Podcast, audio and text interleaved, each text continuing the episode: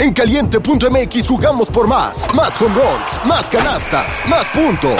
Vive cientos de deportes durante todo el año y los mejores eventos en vivo. Descarga la app, regístrate y obtén mil pesos de regalo. Caliente.mx, jugamos por más. Más diversión. Promoción para nuevos usuarios de GOV de GGSP 40497, solo mayores de edad. Términos y condiciones en caliente.mx. Como periodista tienes que ser imparcial, pero resulta imposible porque eres ser humano, ¿no? Entonces termina permeándote y termina afectándote de alguna manera. Esa tarde comienza a buscarlos, los dan por desaparecidos y al día siguiente se entera que ellos aparecen eh, pues dentro de bolsas de plástico. Y la hija me contó que pues su mamá había sido asesinada por un hombre al que eh, conocían como el descuartizador de Naucalpan. Este hombre siempre, siempre pudo evadir la justicia de cualquier forma y en esa ocasión fue suicidándose, ¿no? Se dan cuenta que los arrastraron afuera del bar y afuera dejaron los cuerpos tendidos. Eh, y nunca más volvieron a saber de ellos. O sea, desaparecieron los cuerpos. Y lo que ella me decía es, yo antes veía en la televisión a las madres buscadoras y las admiraba. Decía, wow, es increíble el trabajo que ellas hacen, pero qué doloroso, ¿no? Me dijo, pero nunca pensé que yo me fuera a convertir en una madre buscadora también. Un día que la mamá sale a trabajar, este hombre entra a la casa en donde vivía eh, Renata, Renata con su mamá y pues abusa de ella y la asesina. Hola, ¿qué tal amigos? ¿Cómo se encuentran? Espero que muy muy bien. Bienvenidos sean a un nuevo capítulo del podcast de Pepe y Chema. Recuerden todos que yo soy Pepe y también Chema. Y hoy estoy muy feliz porque eh, haciendo una investigación para traerles nuevos, nuevos temas, pudimos dar con una persona que hace un trabajo eh, bastante padre eh, de investigación, de difusión de, ciertos temas que van a ser de mucho interés para ustedes. Y ahorita les, les vamos a contar cuál fue la historia y por qué vimos con ella. De verdad, es una historia muy interesante y muy fuerte. Estamos con Paola Betancourt. Ella es reportera, con más de 10 años de experiencia, has estado en televisión, imagino que también en otro tipo de medios.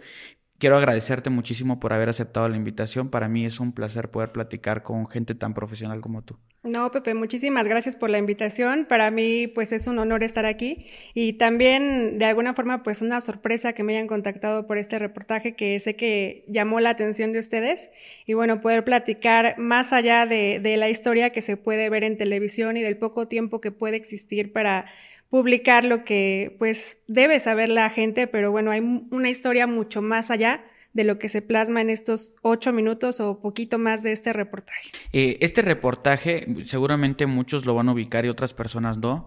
Hay un barrio aquí en Ciudad de México que es eh, catalogado como un barrio bravo o un barrio peligroso. Este, hay gente muy linda también ahí dentro, gente muy trabajadora, pero pues eh, ha tenido ciertos capítulos ahí oscuros en su existencia. Eh, este barrio se llama Tepito. Eh, hay una, hubo, un, hubo un caso que, sonó mucho ahí, que es el del tema de la justiciera de Tepito. ¿Quién, para los que no sabemos nada de la historia, ¿qué fue lo que pasó ahí? Mira, les platico sobre este caso. el caso es sobre Remedios. A Remedios le asesinan a su hija y a su sobrino. Esto ocurre en 2021 y, y, este asesinato ocurre a raíz de que no cubrieron una cuota de derecho de piso o de extorsión. Eh, ellos eran comerciantes en el barrio Bravo de Tepito, entonces eh, deciden cobrarles 300 mil pesos. Ellos no pueden eh, cubrir este monto y entonces es cuando pues asesinan a la hija y al sobrino. en el mismo momento, ambos. no fue en ese momento ellos, eh, bueno, les piden la cuota de extorsión y ellos no pueden cubrirlo, entonces la hija de Remedios era una joven de poco más de 20 años. Ella trata de negociar con uno de los integrantes de la Unión de Tepito. Eh, algo que me preguntaban mucho, porque esta, este reportaje lo publiqué en mis redes sociales, me preguntaban mucho por qué había contacto entre esta chica ¿Y, por qué tenían tanta información sobre los integrantes de la Unión Tepito?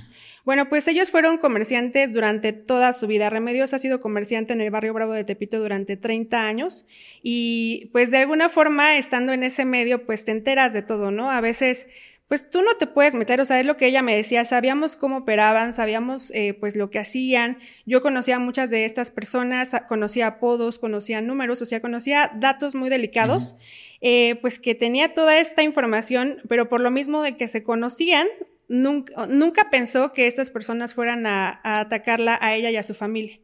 Hasta que llega esta amenaza en la que pues, les, piden esta cuota de derecho de piso y la hija de Remedios eh, pues decide tratar de negociar, ¿no? Para llegar a un acuerdo y que no les cobren esta cuota eh, pues directamente porque eran 300 mil pesos.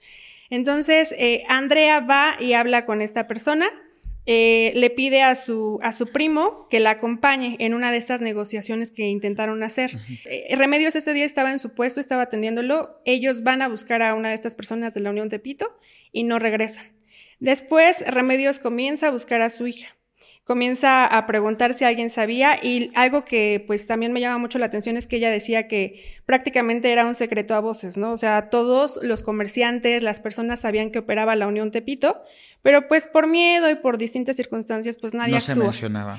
Principalmente también por la colusión por parte de la policía, porque eh, hablando no solamente con ella, hablando con otros testigos, teniendo otros testimonios de que han sido víctimas de, de derecho, cobro de derecho de piso, nos decían lo mismo, nos decían es que yo no me puedo acercar a un policía porque muchos de ellos están coludidos con eh, la Unión Tepito o hay eh, vigilantes, decían que hay vigilantes en cada cuadra de las calles de, Tepito y que están pues al pendiente de con quién hablan los comerciantes, si reportan algún tipo de, acto delictivo, entonces para... Los famosos halcones. Así es. Entonces, eh, por la existencia de estos halcones, para la gente es muy difícil denunciar.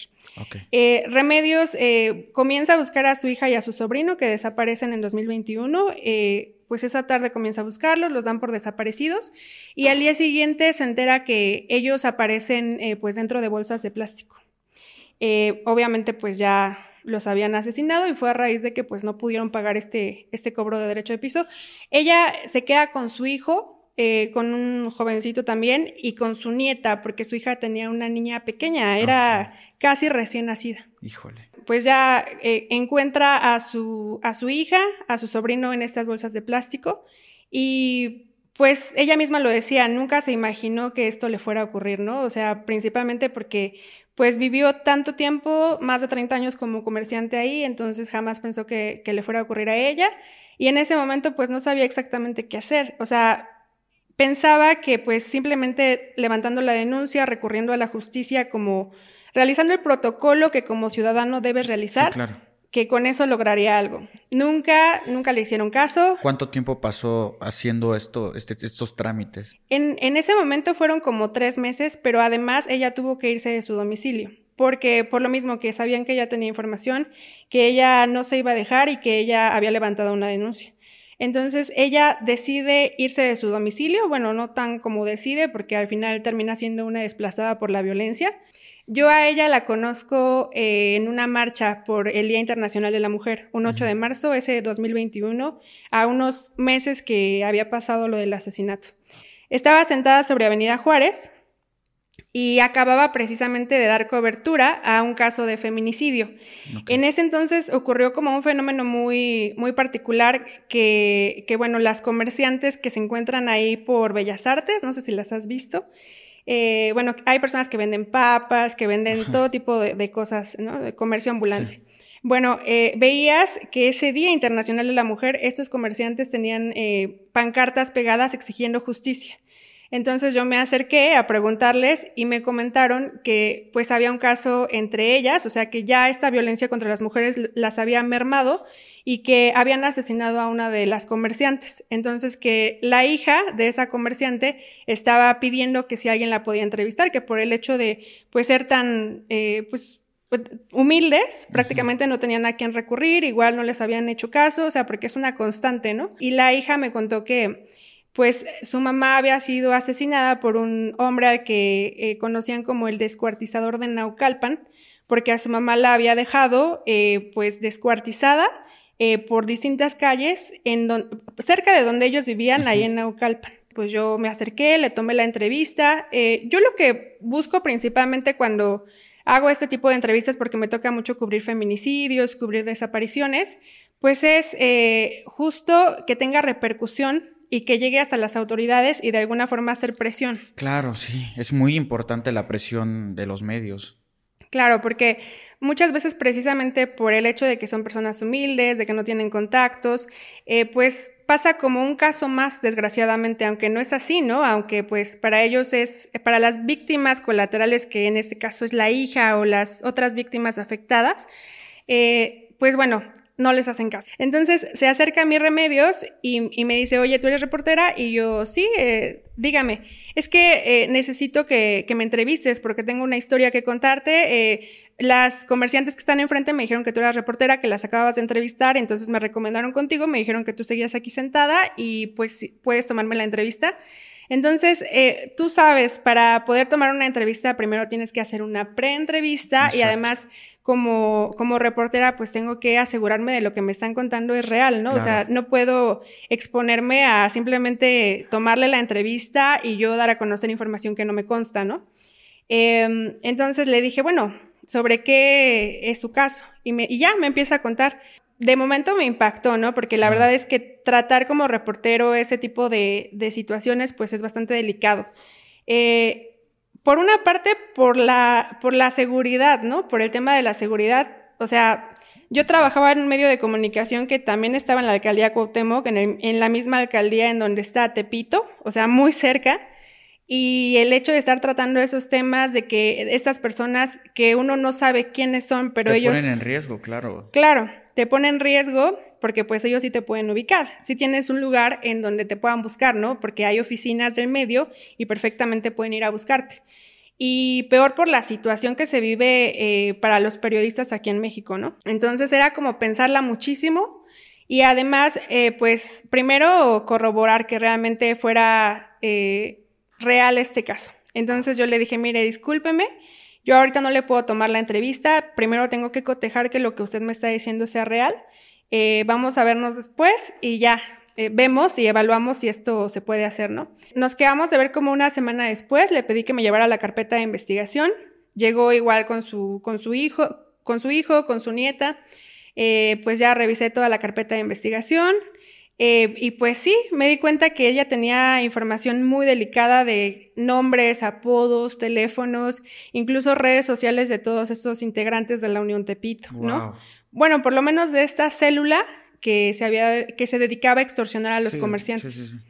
Entonces, pues ya cuando me doy cuenta de que era real, pues también fue como un impacto para mí de lo hago, no lo hago, o sea, porque ahí es cuando viene la autocensura por este riesgo también que existe para uno como periodista, ¿no?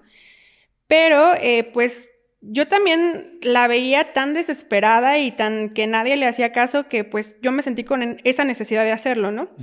Eh, ya después de cotejar que era real, eh, decidí tomarle la entrevista e incluso en el medio en el que estaba también se la pensaron para poder publicarlo. Sí, claro. Entonces, pues yo me la tuve que jugar prácticamente y, y dije, bueno, pues sí. Ah, porque además Remedios en ese entonces, pues había dejado todo, o sea, andaba viviendo en hoteles, o sea, prácticamente su vida estaba destrozada. Sí, claro. Independientemente de la pérdida de su, de su hija, de su sobrino, pues ya, o sea, su familia también se había desperdigado, porque su familia también había sido víctima de este, este cobro de extorsiones, entonces habían tenido que irse también del barrio. Eh, y ella, pues igual, o sea, ya no podía seguir ni su trabajo como comerciante, no tenía ninguna certeza, ninguna seguridad de volver a su domicilio y no podía trabajar y pues tenía que estar pagando hoteles y ella lo que me decía, estoy muy, muy enojada porque ¿cómo puede ser posible que yo esté huyendo cuando fueron, eh, cuando los delincuentes que asesinaron a mi hija y a mi sobrino están como si nada libres, ¿no?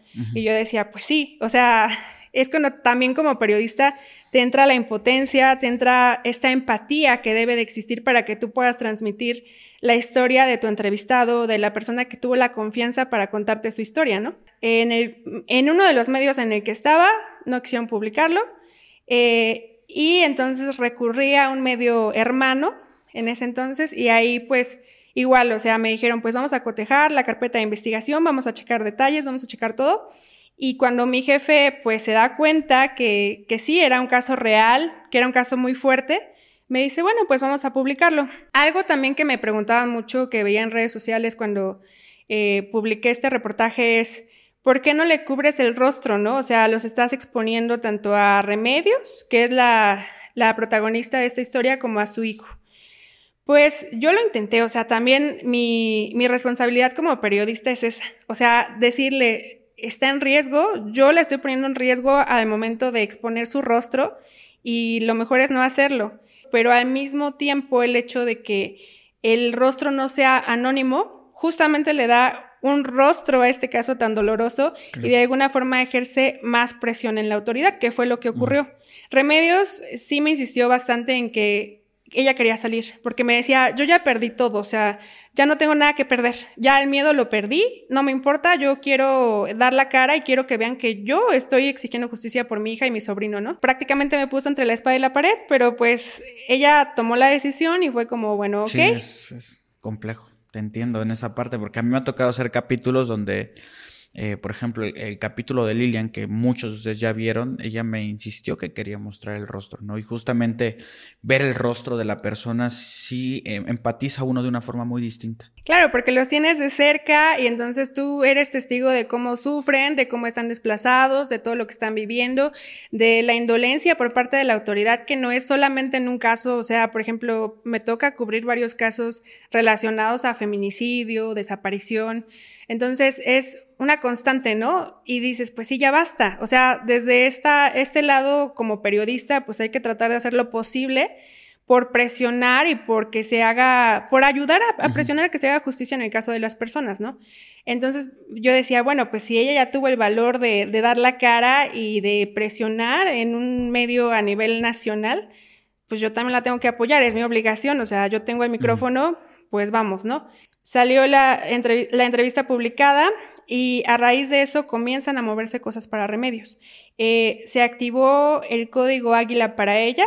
¿Qué es el código Águila, perdón? El código Águila es que le daba protección, eh, le daban protección las 24 horas del día. Por ejemplo, hasta la fecha, ella cuenta con policías de investigación que la resguardan, ¿no? Todo el eh, tiempo. Todo el tiempo. Wow. Que era algo que no tenía antes de, de esa entrevista y antes de que ella se moviera de esta manera, ¿no? Eh, por eso creo que sí es importante puntualizarlo. O sea, sé que eh, pues critican mucho esta parte de por qué arriesgas al entrevistado, ¿no? Pero también el hecho de que ella se arriesgara y de que de alguna forma pues expusiéramos su rostro y que ella y que su caso tuviera eh, pues su rostro expuesto y que tuviera visibilidad ayudó precisamente a que vieran que pues ella no se iba a quedar sentada, ¿no? y que ella no se iba a quedar de brazos cruzados y que iba a hacer todo lo posible por moverse para, para alcanzar la justicia, que es complicado en esos casos porque nunca nadie te va a regresar a tu familiar, nunca te van a recuperar a tu ser querido, pero por lo menos en lo legal tratar de hacerlo, ¿no? Entonces ella puede volver a su domicilio y bueno, eh, más o menos pudo regresar al comercio, ¿no? Eh, le decían que no, porque la verdad era, mucho exponerse, pero pues ella pues no tenía otra manera de subsistir, entonces retoma el comercio y también comienza a buscar pues dice, o sea, ¿cómo, ¿cómo es posible que yo igual, o sea, sí estoy resguardada y todo, pero pues sigo aquí con el miedo, ¿no? De que me puedan hacer algo, o sea, estos delincuentes saben en dónde vivo, tienen mi información. ¿Y yo por qué tengo que seguir huyendo? ¿Por qué me tengo que estar escondiendo yo? ¿No? O sea, los que deben tener miedo son ellos. Entonces eh, comienza ella una cacería en contra de estas personas. Que de ahí viene el nombre de la justiciera de Tepito. Exactamente. Ok, que aquí es donde realmente la historia toma un giro eh, inesperado, podríamos decirlo. No. Sí, podríamos decir que sí. Eh, originalmente tenía pensado ponerle La Vengadora de Tepito. Pero en realidad, pues platicándolo en ese momento con el que, con la persona que trabajaba como productor de este reportaje, me decía, es que Vengadora suena como que ella hizo justicia por, mano propia, ¿no? Y, no fue así. O sea, buscó la justicia legalmente, ¿no? Que es muy difícil, pero pues ahí va. Entonces, eh, pues ella comienza eh, a entablar de alguna manera relación con algunos mandos de la policía, de la Secretaría de Seguridad Ciudadana, comienza eh, pues a hablar con los jefes de, de cuadrilla, con los jefes eh, que operaban ahí en la colonia Morelos, comienzan a realizar trabajos de, investigación, principalmente en compañía de su hijo, del hijo de Remedios que se llama Saúl.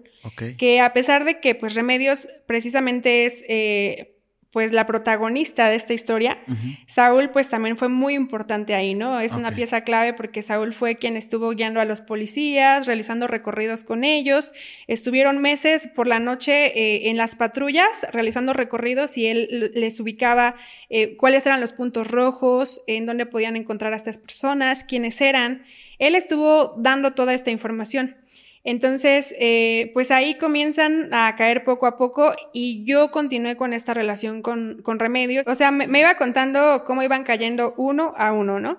A mí me sorprendía porque decía, bueno, desgraciadamente hacía lo que hacen la mayor parte de los familiares de víctimas de delitos en México, que tienen ellos que hacer la investigación, ya sea en desaparición, en asesinatos, en todo tipo de delitos. Los familiares son los que llevan los detalles, los que llevan las pistas. Lo que pasa con las madres buscadoras. Así es. No nos vayamos muy lejos y perdóname por interrumpirte, pero está el caníbal de Atizapán, que, este, que ya llevaba no sé cuántos años haciendo esto, creo que más de 20 años, no, no recuerdo exactamente, y que eh, en algún momento a un policía le desaparecen a la esposa y él haciendo la investigación lo encontró en 24 horas, siendo que la justicia en teoría ya había trabajado más de 20 años tratando de encontrar qué pasaban con las desaparecidas. Así es.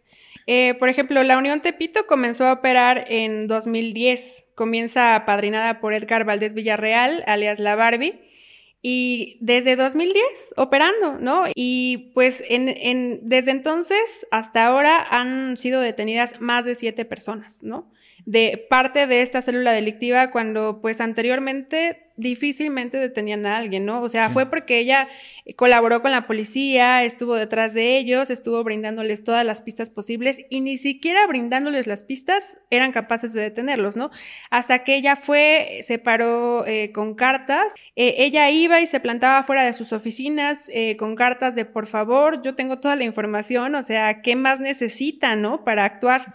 Y bueno, ya justo después de estas cartas y después de poder platicar con los mandos y con un mando en particular de la policía, a quien ella conocía desde hace años precisamente por ser comerciante, deciden trabajar de la mano y comenzar con estas detenciones. ¿no? Eh, cabe decir que también la policía de investigación tuvo mucho que ver en que se pudieran hacer estas detenciones y así poco a poco pues iban cayendo. Ella se encuentra bien, de alguna forma se encuentra eh, pues satisfecha de que se han movido las cosas para ella, de que de alguna forma eh, pues tiene seguridad y que ha retomado su vida, aunque no, digo, no puede ser al 100%, ¿no? Y, y, la pérdida pues persiste, el dolor persiste y todavía no logra, no se logra la detención de todas las personas que participaron y de hecho una de las personas eh, que faltan en estas detenciones pues son, digamos, de las eh, piezas clave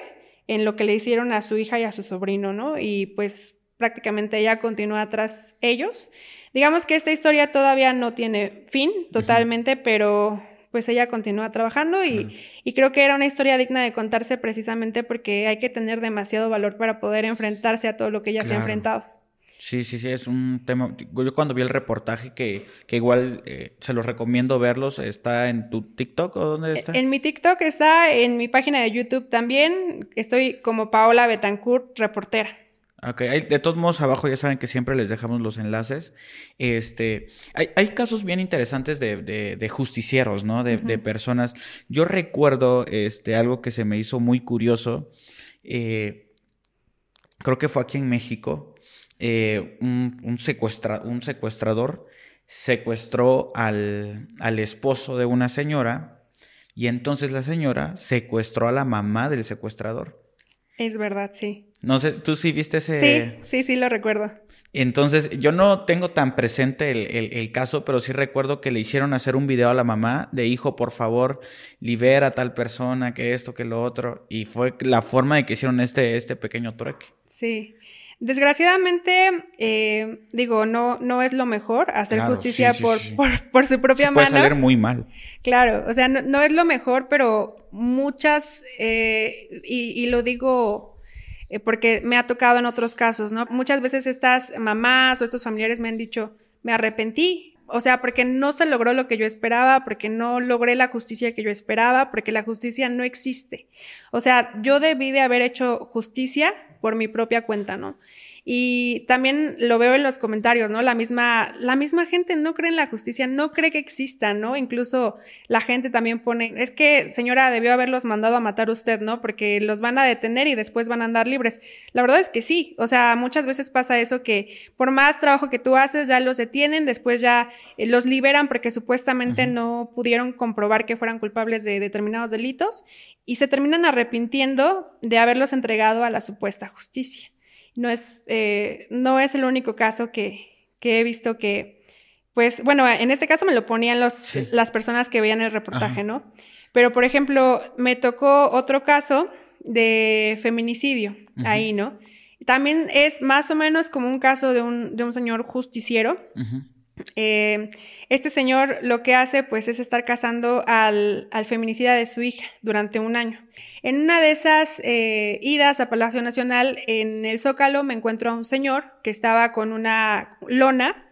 De hecho tengo la foto en mi Instagram porque pues me gustaba siempre tomar fotos de los casos, este, tratar como de darles difusión a través de la fotografía, ¿no? Eh, me encuentro a un señor, este señor se llama Gerardo, y con una lona, con una eh, lona enorme, con el rostro de su hija y con el rostro del feminicida.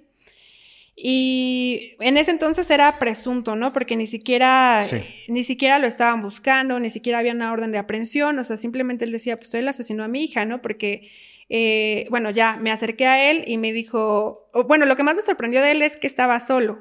es, es complicadísimo que una persona sola se pare a, pues, manifestarse, ¿no? Porque prácticamente es lo que estaba haciendo. Eh, me acerco a él y ya me cuenta la historia, me cuenta que pues su hija había sido asesinada por eh, su pareja sentimental, que normalmente es pues lo que ocurre en los casos de feminicidio.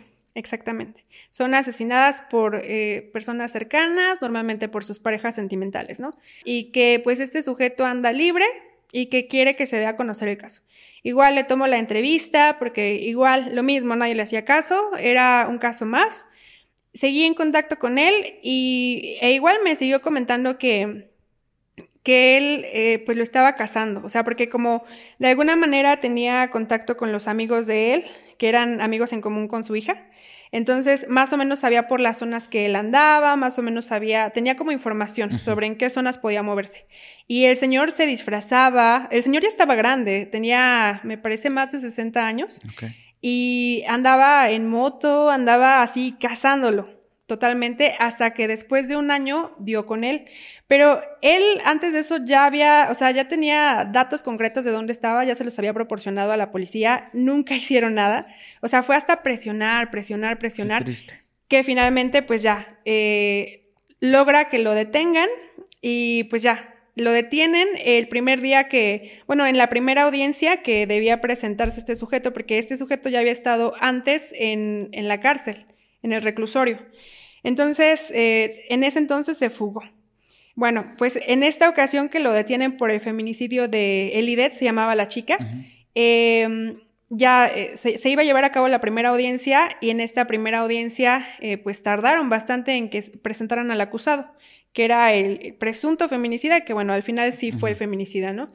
Y entonces le dicen al papá de pronto que pues ya no se va a presentar, que porque ya se había suicidado, ¿no? Recuerdo que el papá tenía mucho coraje, porque imagínate, después de un año de estarlo buscando, de, que por fin logró que lo detuvieran, eh, pues al final no logró nada, porque este hombre siempre, siempre pudo evadir la justicia de cualquier forma y en esa ocasión fue suicidándose, ¿no? Algo que preguntaban mucho en ese... O sea, sí lo hizo. Sí lo hizo. Porque justo como el papá tenía la duda, tenía la inquietud de, es que no, o sea, él ya se fugó anteriormente del reclusorio yo quiero eh, ver el cuerpo, ¿no? No querían dejarle ver el cuerpo, pero de tanto insistir, porque justo pues él traía el coraje, decía, o sea, ya hice tanto porque lo detuvieran, ya, eh, pues ya, ya lo traje, o sea, bueno, ya se los puse en charola de plata, ¿qué más quieren, no? Y bueno, luego que le dijeran que pues este hombre ni siquiera iba a enfrentar ninguna sentencia porque pues ya se había suicidado, ¿no? Entonces pide ver el cuerpo y sí, efectivamente este hombre ya se había suicidado. Híjole, qué difícil. O sea, porque no, no pudo cerrar ese ciclo él de, de, de inculpar lo que pagara tal cual, ¿no? Hay casos de, de, justicieros que pues envejecieron mal. Está el caso de Maricela Escobedo, no sé si es un caso terrible de cómo una mujer se cansó de insistir, se cansó de mostrar pruebas y nunca funcionó. Vean el documental, ya lo he platicado un par de veces. Y peor, la asesinaron. Pero son de los casos que, que, que a mí me impactan mucho porque sí te llenan de mucho, mucho coraje y mucha frustración, ¿no? ¿Cuáles son los, cuál, cuál ha sido ese caso en particular de desaparición que, a ti te ha marcado, que, no sé, que te haya dejado algo? Mira, eh, yo empecé a cubrir desaparición. En ese entonces estaba en un canal de noticias que pues casi cubría pura nota roja. Entonces, eh, pues yo tenía que buscar mis temas, ¿no? Y en ese entonces veía que eh, diario se publicaban en redes sociales fichas de búsqueda de personas desaparecidas. Y pues yo lo propuse en donde estaba trabajando, ¿no? Porque en donde estaba trabajando era un proyecto que, que comenzaba y que apenas eh, comenzaba a operar este canal de televisión aquí en la Ciudad de México y en el Estado de México. Entonces vi que era un tema tan fuerte que precisamente pues yo hablé con mis jefes y fue como, oye, es, que es diario, es todo el tiempo, ¿no? Fichas eh, de desaparición de personas, ¿no? De jovencitos, mujeres, de todo tipo, ¿no? Entonces ahí comienzo a darle difusión, eh, comenzaba como a contactar a, los familiares para preguntarles si querían difusión. Obviamente me decían que sí, porque creo que la difusión es muy importante en los casos de desaparición. Y así poco a poco este, era uno tras otro, tras otro, y, lo mismo, igual, o sea, en la mayoría de los casos, pues no había actuación por parte de la autoridad, el, familiar era el que debía realizar eh, la investigación y llevarles eh, pues toda esta investigación a las fiscalías, ¿no? O a los ministerios públicos, porque pues siempre existía esta eh, pues mm, inacción por parte de la autoridad. Y no solo la inacción, sino la indolencia, la falta de empatía al momento de registrar eh, las denuncias, ¿no? O sea, todo mal. Entonces comenzamos a darle difusión ahí. Uno de los casos que más me marcó, creo, fue uno que el caso se llamó Caso del Barquito.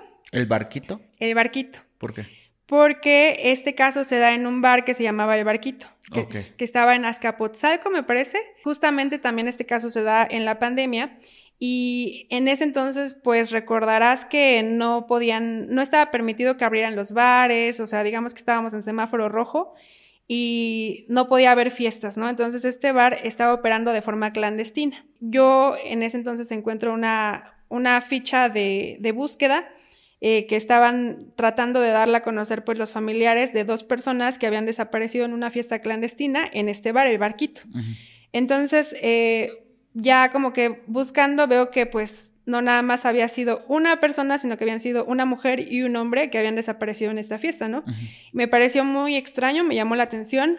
Y algo en particular de, de esta eh, desaparición fue que, eh, pues ya, se da esta fiesta, en esta fiesta hay una balacera, eh, la chica, bueno, una chica y un chico resultan lesionados y dejan los cuerpos afuera, bueno, lo, dicen, según... O sea, los matan. Bueno, en ese momento lo que decían es que en la balacera quedaron malheridos, no estaban seguros de que hubieran... Muerto. Ajá.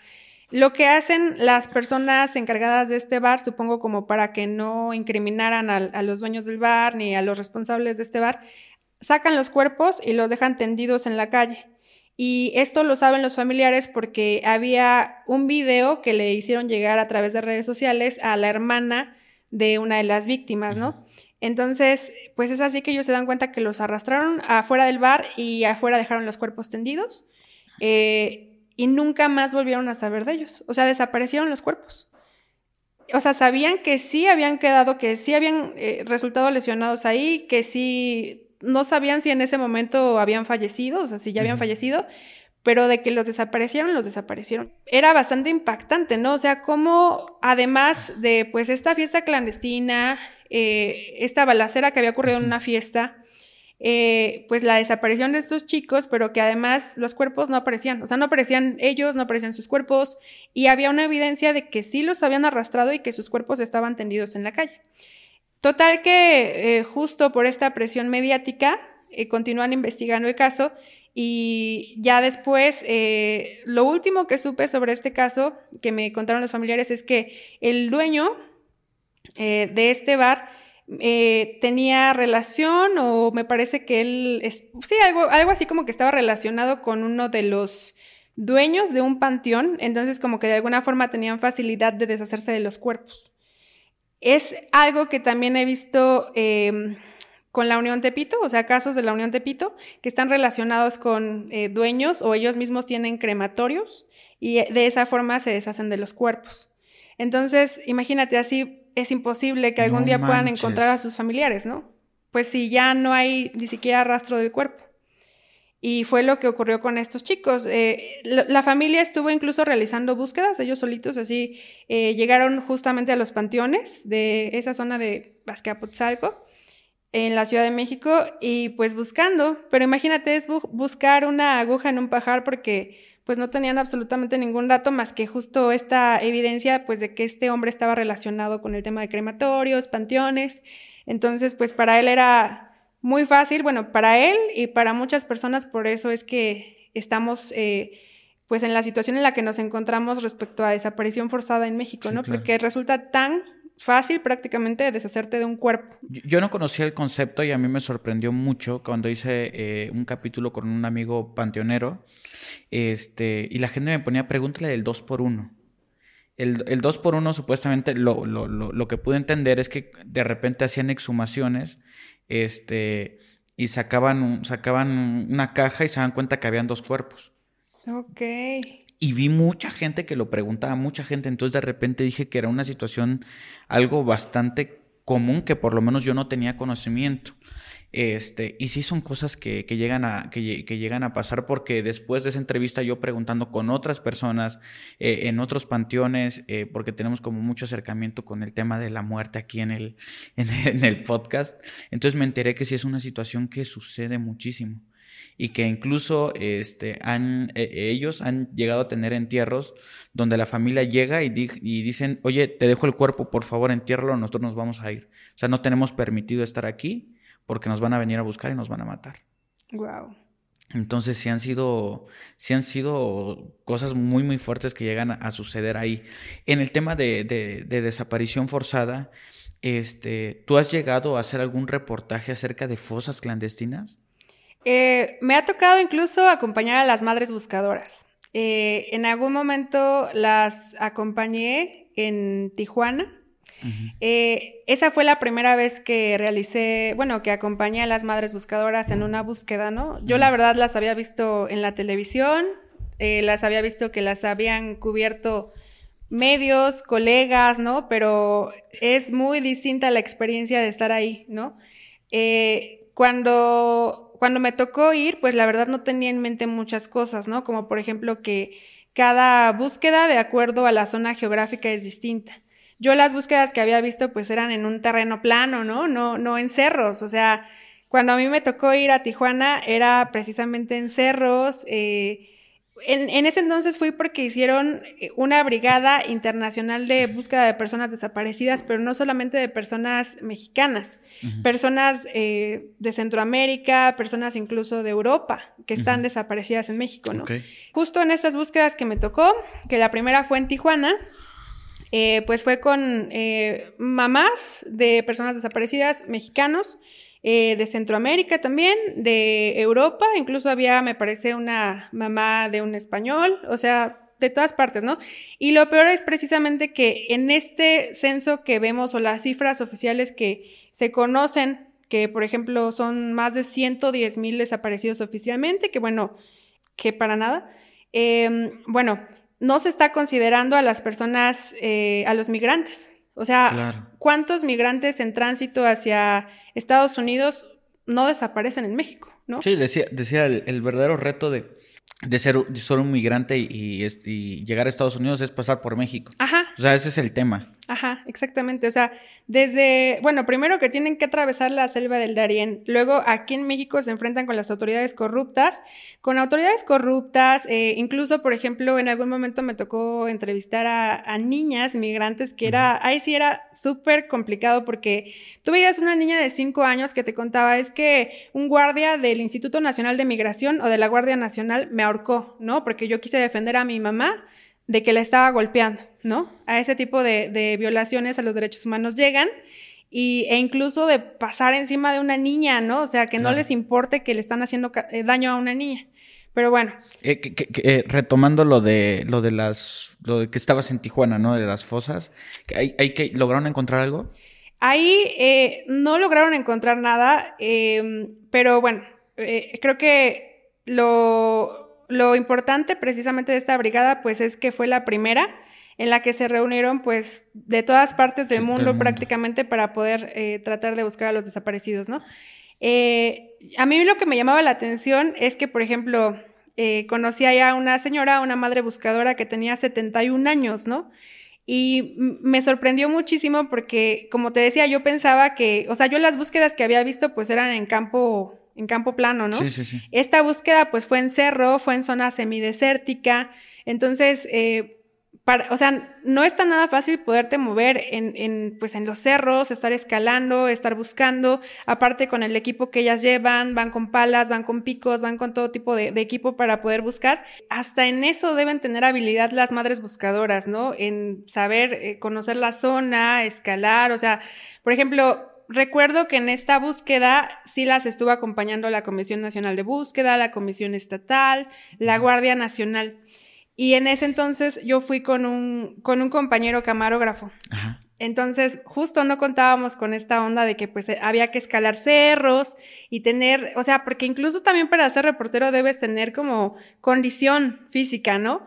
Para poder hacer eso, porque, bueno, eso nadie te lo dice, ¿no? Nadie me lo dijo también cuando estudié la carrera, pero debe, debes de tenerla, ¿no?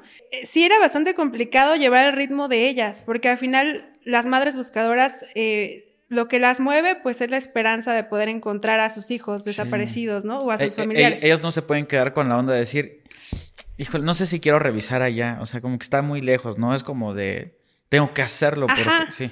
Ajá, exactamente. Sí, o sea, a lo mejor uno dice, yo no puedo, ¿no? Yo no puedo saltar eso o no puedo bajar esa pendiente porque me voy a romper todo, ¿no? Pero para ellos no hay límites, o sea, ellos lo que quieren es encontrar alguna pista y nada, nada las detiene. Y justo lo que te decía me sorprendió mucho porque en esa búsqueda conocí a una madre buscadora que tenía 71 años y te lo juro, o sea, estábamos en un, en un cerrito y la mamá así subía y bajaba los cerros y, y cerros así que estaban súper empinados uno, por ejemplo, daba hacia una carretera y recuerdo que, por ejemplo, los de la comisión de búsqueda como veían que pues ya era una señora, le decían, oiga señora, le ayudo con cuidado, o sea, sin saber que ella lo dominaba, pues por tanta experiencia que tiene, ¿no? Más bien los de la comisión eran los que no tenían idea de cómo moverse, ¿no? Para ellos era, resultaba complicado porque no siempre, no están acostumbrados a estar siguiéndoles el paso de las madres buscadoras, que precisamente pues tienen que pasar por cualquier obstáculo, eh, por cualquier tipo de terreno y no importa lo que suceda, no les importa lo que se arriesguen con tal de encontrar alguna pista. En ese entonces me parece que encontraron algunos restos óseos, pero bueno, pues después de encontrarlos tienen que pasar por un proceso de identificación y bueno, es un proceso largo, ¿no?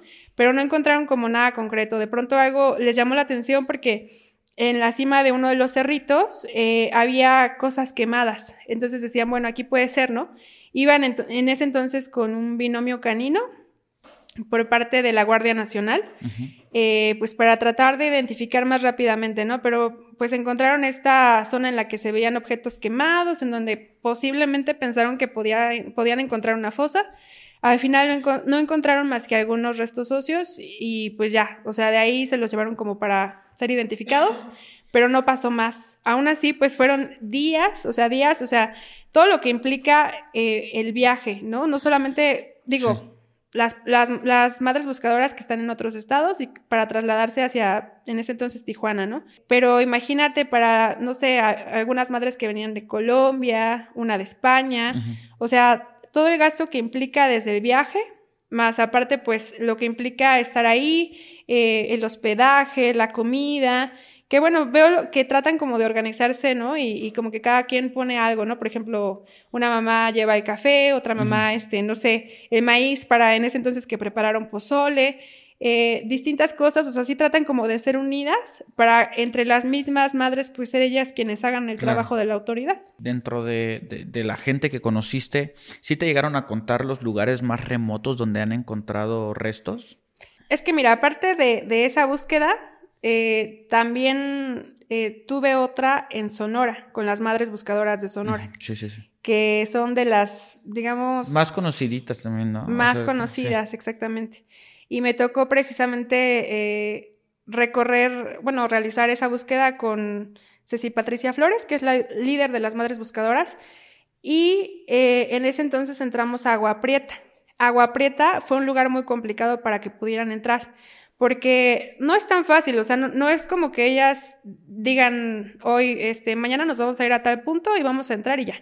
Muchas veces necesitan permiso, muchas veces eh, en, esa zona deben contemplar que es una zona tomada por el crimen organizado. Entonces tienen que tomar en cuenta muchas eh, circunstancias y además pues tratar de ir acompañadas, ¿no? Porque normalmente pues ellas van solas, pero pues sí tratan de que justo de presionar eh, para que la Comisión Nacional y la Estatal de Búsqueda pues también hagan su trabajo y las acompañen, ¿no? Traten también como de proporcionarles herramientas que son picos, palos y cosas para que ellas puedan realizar las búsquedas. Pero incluso yendo todas estas autoridades, incluso yendo estas personas, eh, la Guardia Nacional, Policía Estatal y Municipal, ellas son las que terminan haciendo el trabajo. O sea, tú puedes ver eh, lleno de estas personas, lleno de autoridades y quienes están haciendo la labor de campo son las madres buscadoras, o sea, son las que saben a dónde llegar, cómo rastrear. En ese entonces fuimos a Guaprieta, Sonora, que está pegadito a Estados Unidos, porque, eh, y justo era uno de los puntos, pues me decía en ese entonces eh, la madre buscadora de Sonora, como más delicados, ¿no? Y un, un, punto conflictivo al que habían entrado porque estaba tomado por el crimen organizado y corrían muchísimo riesgo. Entonces, llegan a, bueno, yo fui con ellas, eh, llegamos a este punto y pues sí, o sea, era como, como estar con el miedo, ¿no? De que de pronto, pues era una zona desértica, o sea, de que de pronto pudieran llegar, o sea, y ahí en medio de la nada, que pudiera llegar algún comando armado o, cualquier eh, persona integrante del crimen organizado y que pasara algo, ¿no? Entonces, pues desde ahí el riesgo, ¿no?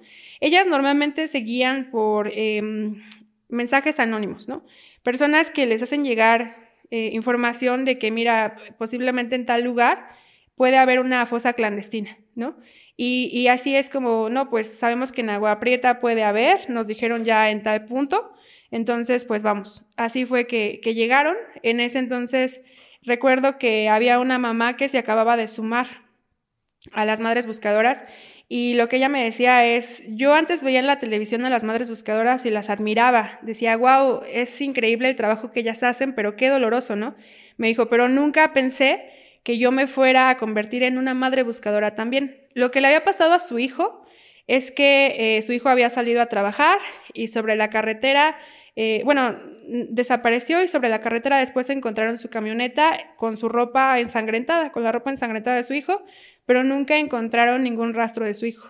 Entonces, como ella ya había visto en la tele a las buscadoras, decidió contactarlas y, unirse a ellas, ¿no? Y fue que le dijeron que estaban en agua prieta y pues ella fue hasta allá tratando como de que ellas también la ayudaran con su búsqueda, ¿no? Pero pues realmente igual, es súper complicado porque es buscar una aguja en un pajar y, y aún así encuentran, o sea, es sorprendente porque sí llegan a encontrar.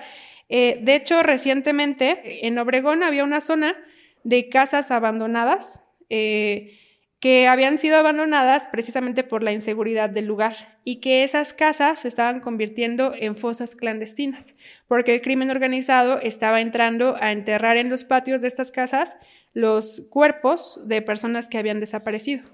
Y perdón eh, que te haga esta pregunta, pero considero que es importante. ¿De casualidad te comentaron cuáles son las características del espacio o, las características que ellas buscan para saber que muy probablemente hay una fosa clandestina? ¿Buscan algo en el piso? ¿Qué, es? ¿Cómo, buscan ellas? Eh, lo que me comentaban es que, por ejemplo, cuando ven la tierra removida, bueno, para empezar, seguían por los mensajes que les mandan personas de forma anónima o personas que a veces pertenecen al crimen organizado y, a veces hasta les llegan a cobrar por esta información, ¿no? Que también este es otro punto importante, o sea, las extorsiones que sufren las, los familiares de personas desaparecidas. Seguían a través de estos mensajes y entonces ya, por ejemplo, reciben uno anónimo de, no sé, en esta zona de Agua Prieta, Sonora, hay, ¿no? Eh, fosas clandestinas, fueron a dejar cuerpos. Entonces llegan al punto y principalmente como que tratan de buscar eh, en donde la tierra fue removida o donde encuentran objetos quemados, por ejemplo, o donde o hay sitios en donde se pueden ver como zapatos, ropa, este que está tirada y pues por ahí como que comienzan a rastrear comienzan ellos a remover la tierra y ya es cuando dicen, no, pues esta tierra sí fue removida, o sea, pudieron haber enterrado a alguien aquí y comienzan a buscar. Entonces ya comienzan a enterrar el, el pico y bueno, lo que veía y lo que me contaba uno de los, porque también ya no solamente son madres buscadoras, sino jóvenes buscadores. Entonces, uno de los jóvenes buscadores me decía que, por ejemplo, metía la varilla y olía, y que ya, de acuerdo, que cuando la metía y rebotaba, o sea, que podía pegar con algún cadáver. Entonces, ya al momento de olerla, es que podía percibir si había algún cadáver enterrado, ¿no? Y con eso podían guiarse también. Eso era lo que me comentaban. va a ser muy interesante. Eh, aparentemente mañana vamos a grabar con, con una de ellas. Va a ser muy interesante todo cómo nos pueden educar y también cómo nos pueden ayudar a sumarnos a este tipo de, cuestiones. No ser tan indiferentes, ¿no? Por el hecho de no sufrirlo, este, saber de qué manera la sociedad puede aportar un poquito más. La verdad es, son, temas eh, bastante fuertes y terribles, eh, pero que pues urge atenderlos en el país porque sí se está eh, es, indignante. Eh, ya para ir eh, avanzando, ¿hay algún caso en particular, siendo reportera de, lo, de, del, tema que sea, no, importa, donde te haya sorprendido o, de verdad te haya indignado algo? O sea, de, cómo de repente alguien se puede tapar los ojos para no ver lo que está enfrente. Pues creo que muchísimos. Creo que casi todos los casos que, he cubierto ha sido precisamente, pues, relacionados a, o sea, sí, casos de feminicidio, casos de desaparición, pero casi en, todos los casos ha prevalecido esta eh, impotencia por la inacción de las autoridades, ¿no? Y porque precisamente cierran los ojos o simplemente no tienen empatía, simplemente no les importa eh, atender la situación y hacer su trabajo. O sea, creo que sí han sido varios. Eh, por ejemplo, ahorita, digamos, me viene a la cabeza un caso de feminicidio de una niña de 13 años, ¿no? Eh, y, esa también es una constante en, en, los casos, o sea, que las mujeres o las víctimas denuncian y no les hacen caso, bueno, ni siquiera cuando ya están muertas, ¿no? Pero llegan hasta, hasta ese punto, o sea, que se pudo haber evitado. Este caso de feminicidio es de una niña de 13 años que se llama Renata Martinelli, eh, del Estado de México, y lo que sucede con ella es, eh, su mamá eh, tenía una relación con un hombre, bueno, que era pues el padrastro de Renata, y de pronto un día Renata se iba a meter a bañar y se da cuenta que este hombre la estaba grabando con su celular, bueno, que había puesto a grabar el celular cuando ella se metió a bañar. Se da cuenta, de hecho, eh, hace poco tiempo la mamá de Renata difundió este video, ¿no? Porque justo ya en este hartazgo de es que no me hacen caso, es que no están haciendo nada. Este caso ya tiene igual como unos dos, tres años. Eh, la niña entra al baño y se da cuenta de que el padrastro había puesto a grabar este celular. La niña inmediatamente lo apaga y pues sale a decirle a su mamá. Desgraciadamente hay casos en los que las mamás no les creen bueno, este caso afortunadamente no fue así. Y la mamá, con todo el dolor de su corazón, dijo, voy a... Eh, a denunciar. Voy a denunciar. Fueron a denunciar y lo que les dijeron fue, pues es que no hay evidencia. O sea, eh, no, no hubo ningún abuso, no hubo nada, simplemente te intentó grabar y pues ya. O sea, no pasó porque además tú paraste la grabación, ¿no? No hicieron nada. Em, pasa el tiempo, obviamente la mamá se separa de este hombre y pasa el tiempo, un día que la mamá sale a trabajar, este hombre entra a la casa en donde vivía eh, Renata, con su mamá y pues abusa de ella y la asesina, ¿no? Y, pero no, no la asesinó así como, pues, como un simple asesinato, ¿no? fue de odio. Sí, o sea, fue un crimen de odio, un feminicidio totalmente. Y pues bueno, de hecho me parece que la ató, ató su cuerpo incluso con cinta canela, o sea, una cosa horrible, ¿no? Y fue que ya después eh, la mamá de Renata precisamente pues sabe que, que, había sido este hombre quien se había metido a su casa a asesinar a su hija, ¿no? Y fue más el coraje de la mamá porque decía, es que yo ya lo había denunciado, o sea, ya habíamos ido a denunciar que este hombre pues había intentado grabar a mi hija desnuda cuando se metió a bañar y en ese entonces no hicieron nada y tuvo que matar a mi hija para que se movieran y ni así, o sea, porque en ese entonces pues tampoco había reacción por parte de la autoridad. Entonces creo que ha sido uno de los, uno de tantos casos que me ha causado impotencia cubrir, ¿no? Desgraciadamente, pues como periodista tienes que ser imparcial, pero resulta imposible porque eres ser humano, ¿no? Entonces termina permeándote y termina afectándote de alguna manera y pues igual te da coraje, te da impotencia porque justo uno siempre piensa, ay, pues a mí no me está pasando, ¿no? O sea, mientras a mí no me pase, pues yo estoy lejana a eso. Pero nadie está lejano, o sea, nadie está exento de que le pueda pasar. Ok. No, la verdad es que estoy bastante choqueado ya de, de, todo lo que me cuentas porque sí es bastante triste, bastante terrible. O sea, ya ahorita ya, ya no sabía ni qué pensar, te lo juro. Porque pues eh, ya cuando uno sabe que, que, hay la posibilidad de poder actuar, de poder hacer justicia y no se hace justicia, yo creo que es donde comienza realmente el, el sentimiento malo de, no sé, lo que uno siente. Eh, ya para ir finalizando, yo quería eh, preguntarte, obviamente te hago la invitación para que vuelvas a venir a platicar con nosotros. Gracias. ¿Algún otro caso, algo que quieras comentar, algo para, para cerrar, algo que no sé, ya no sé ni qué preguntarte. pues eh, te puedo contar, por ejemplo, eh, uno de los casos o bueno, de las situaciones que igual, bueno, ya te he contado muchas de las que me han impactado, muchas cosas. Creo que el, el, peligro y, todas estas situaciones como que es algo a lo que el periodista de calle se enfrenta a diario, ¿no?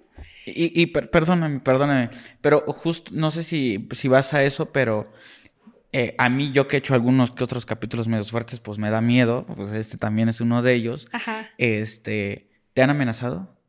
Sí, sí me han, sí me han amenazado. Eh, hasta por reportajes que, que no, que no lo pensé, ¿no? O incluso hasta ataques en redes sociales, ¿no? De insultos. Pero aún así, pues yo decía, bueno, pues eh, es algo que nada más es un ataque por redes sociales y aún así te afecta, ¿no? Porque pues se meten con, con tu persona, con todo, ¿no? Pero dices, bueno, no, ni modo, yo aguanto, ¿no? Sí. Fue una de las, de las ocasiones o bueno, de las experiencias que recuerdo así de ataques. O también, por ejemplo, eh, cuando hice en una ocasión un reportaje sobre conejillos de indias utilizados por las farmacéuticas que, bueno, los, eh, utilizaban a las personas para hacer eh, pruebas de bioequivalencia eh, que en realidad pues sí estaban reguladas por COFEPRIS. ¿Qué es bioequivalencia? ¿Es como de comparar el comportamiento de la reacción de un animal con la de nosotros o cómo sería? Eh, de bioequivalencia es medir el comportamiento de un medicamento que está por salir a la venta, un genérico, con un medicamento que ah, ya está en el mercado, ¿no? Entonces eh, hice un reportaje sobre eso, que en realidad pues no estuvo como o sea, más bien lo que yo hice fue eh, tener como testimonios de personas que ya habían participado en eso, sí busqué entrevista con la COFEPRIS, con la autoridad, o sea, como debe ser un reportaje, ¿no? Con todas las partes. Y recuerdo que cuando salió ese reportaje, aunque pues, o sea, solamente como que exponía cuáles habían sido los efectos secundarios de, de las personas que habían participado, eh, sí recibí mensajes por redes sociales, ¿no? Así como insultándome, cosas así. Cuando, por ejemplo... ¿Y ahí ¿qué, qué, fue lo que habías revelado en, la, en, esa cuestión? Pues en sí no fue tanto como, como una revelación, simplemente como los efectos secundarios que había de una persona que participaba como voluntaria en estos estudios por parte de las farmacéuticas, ¿no? Pero yo justo en ese momento yo dije, pues quién sabe qué fibras toqué, porque a veces también es lo que pasa, a veces no sabes qué, a veces tú vas por una cosa y resulta que piensan que tú vas buscando otra, ¿no? A lo mejor tú vas a una zona eh, investigando, hacer una nota de color, ¿no? Sobre tacos, a lo mejor, pero ahí hay halcones que piensan que tú a lo mejor vas a investigar sobre el crimen organizado o sobre una célula delictiva, ¿no?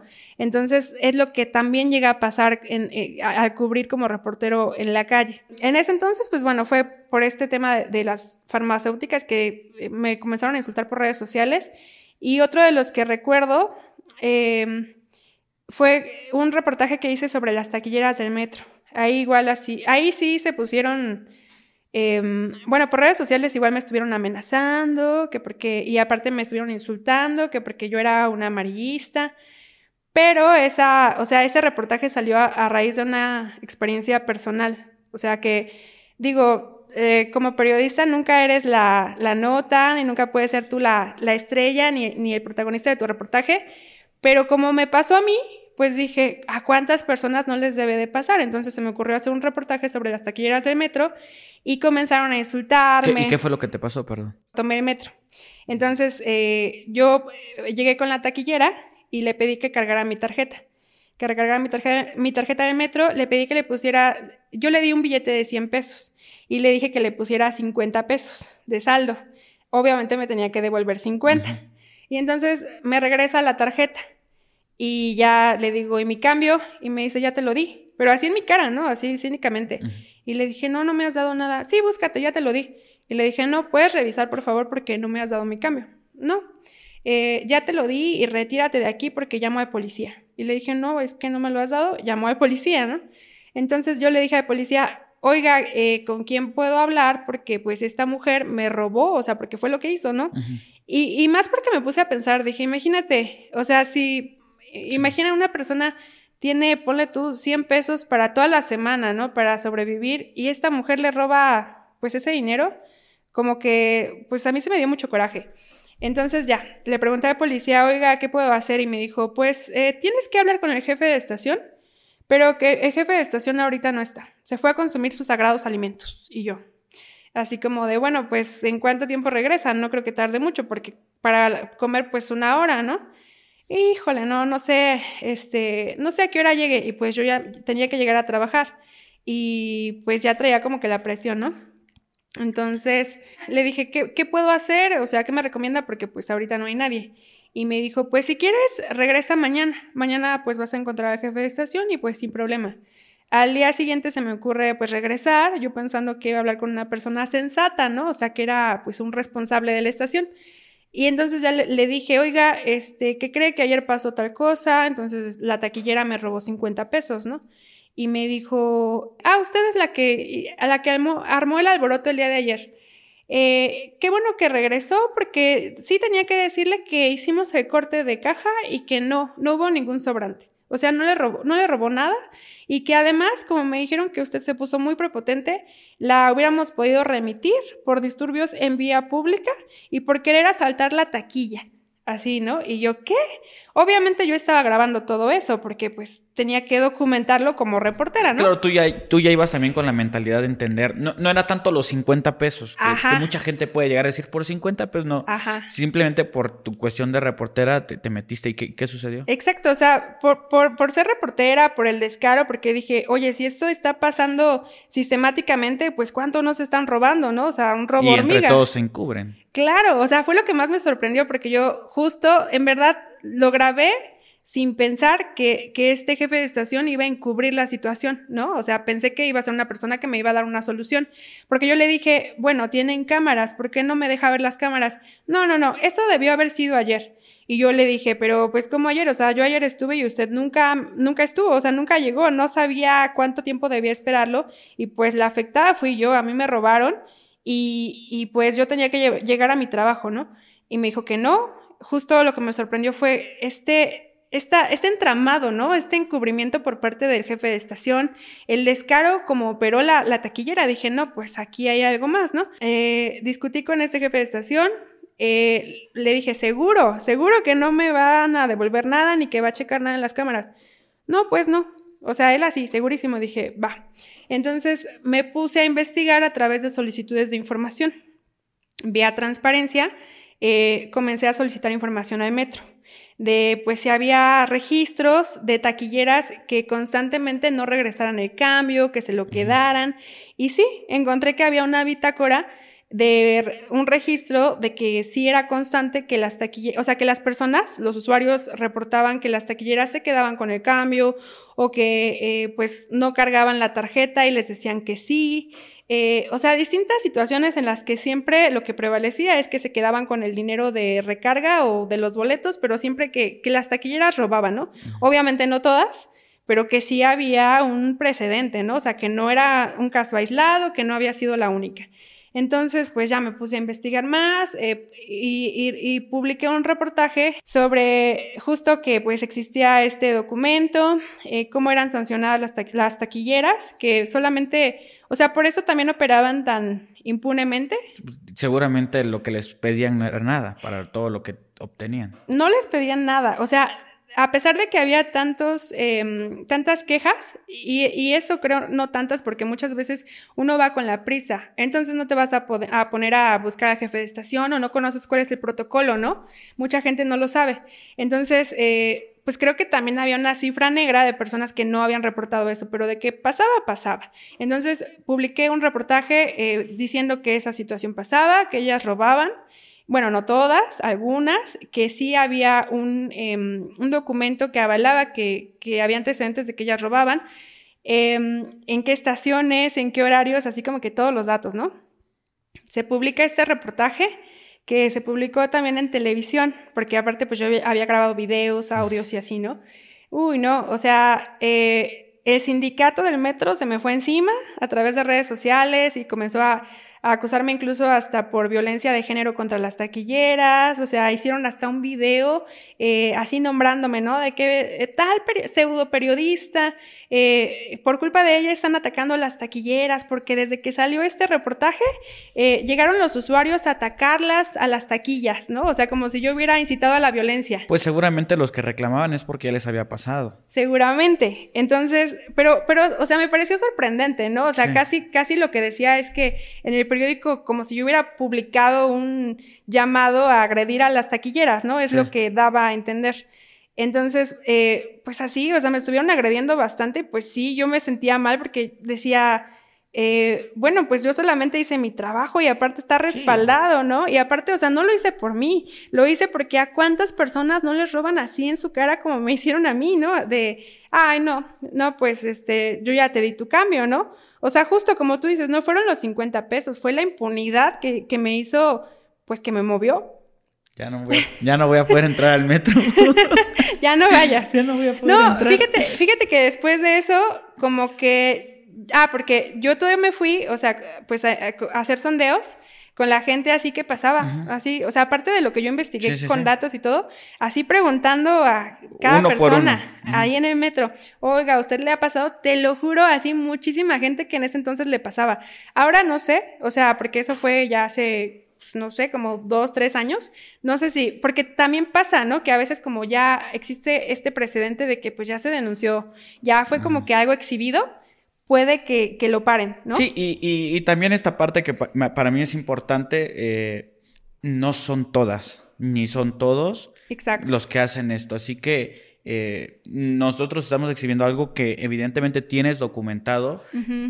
Y, la gente que se indigne seguramente será gente que participó en algún momento de este tipo de, actos. Y algo que, me sorprende y que te lo aplaudo mucho es que eh, cuántos documentales no existen, cuántas cosas, mm, reportajes no hemos visto donde, donde una persona descubrió algo lo jaló y descubrió toda una gran este, industria de estafadores o de lo que tú quieras, ¿no? O sea, esa, esa parte es algo que, que admiro mucho de, de, los reporteros y también de ti, ¿no? Qué Gracias. Sí, es que, o sea, creo que esa debe ser una característica como, como reportero, como periodista, ¿no? Como la empatía. O sea, precisamente como, como decías, no es una cuestión de dinero, no es una cuestión de, de que, ay, es que me quedé sin comer porque no tuve este, esos 50 pesos, que a lo mejor y sí, ¿no? O sea, nadie lo sabe, a lo mejor yo no tenía más dinero y ese era el dinero de mi comida, ¿no? Claro. O sea, a mí lo que me molestó fue ese cinismo, ¿sabes? O sea, que en tu cara te robaran y que obviamente no era nada más yo, o sea, que yo dije, ¿Cuántos millones de usuarios no utilizan el metro y a cuántas personas no les pasa? ¿Y cuántas también se quedan sin denunciar y sin hacer nada porque traen prisa, porque no saben cuál es el protocolo, porque no saben qué deben hacer? Entonces, justo en ese reportaje lo que yo traté es no solamente de exponer pues lo que pasaba, sino también, a ver, si a ti te pasa, debes hacer esto, ¿no? Este es el protocolo de actuación para que no te vean la cara porque por eso lo hacen y se aprovechan. De hecho, hace tiempo traté como de buscar nuevamente este reporte que existía de incidencias respecto al cobro de las taquilleras o mal cobro y ya no lo encontré. Ajá, o sea, de hecho hice una solicitud de información sobre, oye, pues quiero saber sobre este, este reporte y me decían que no existía este reporte. No sé si a raíz de esto desaparecieron ese reporte o cambiaron el nombre de esta bitácora. No lo sé, pero son mañosos. Sí, quién sabe hasta dónde escalaba este, este negocio, ¿no? Hasta, hasta dónde repartían, ¿no? Exacto. Y, y la verdad es que me encantaría que, que, en algún otro momento vinieras a platicar, porque sé que hay muchísimo, eh, muchísimo más que, que, contar. Y pues, eh, no sé si gustes dejarnos eh, dónde te pueden dónde te puede contactar la gente, este eh, correo electrónico, redes sociales. Sí, eh, bueno, me pueden encontrar por Facebook, por TikTok, por YouTube. Estoy en todos lados como Paola Betancourt. Paola Betancourt, reportera, y pues ya ahí mismo en el contenido que vayan viendo, pues se pueden dar cuenta que es mi perfil, porque normalmente siempre subo fotografías, subo eh, videos, subo los reportajes que he hecho. Entonces, igual, y si, por ejemplo, alguno de los reportajes o de las historias que platicamos aquí no las han visto, las pueden ver ahí. Exacto, así que no se lo, no se lo pierdan, de verdad está bien interesante. Eh les vamos a dejar los, los, enlaces en la parte de la descripción. De verdad, muchísimas gracias por, por la labor que has hecho, por, por darle voz a tantas personas. Creo que eso es lo que hay que eh, valorar y hacer notar mucho de tu trabajo. Te agradezco mucho, mucho por eso. Y pues nada, eh, nos estamos viendo muy, muy pronto y ustedes amigos también. Les mando un abrazo muy grande. Muchas gracias por ver un capítulo más del podcast de Pepe y Chema. Recuerden todos que yo soy Pepe y también Chema y nos estamos viendo en un siguiente capítulo. Gracias, muchas gracias. Gracias a ti. Un placer haber estado acá. Ahí estamos. Y hasta luego. Bye. Listo. Justo a tiempo con los perros. wow, me sorprendiste.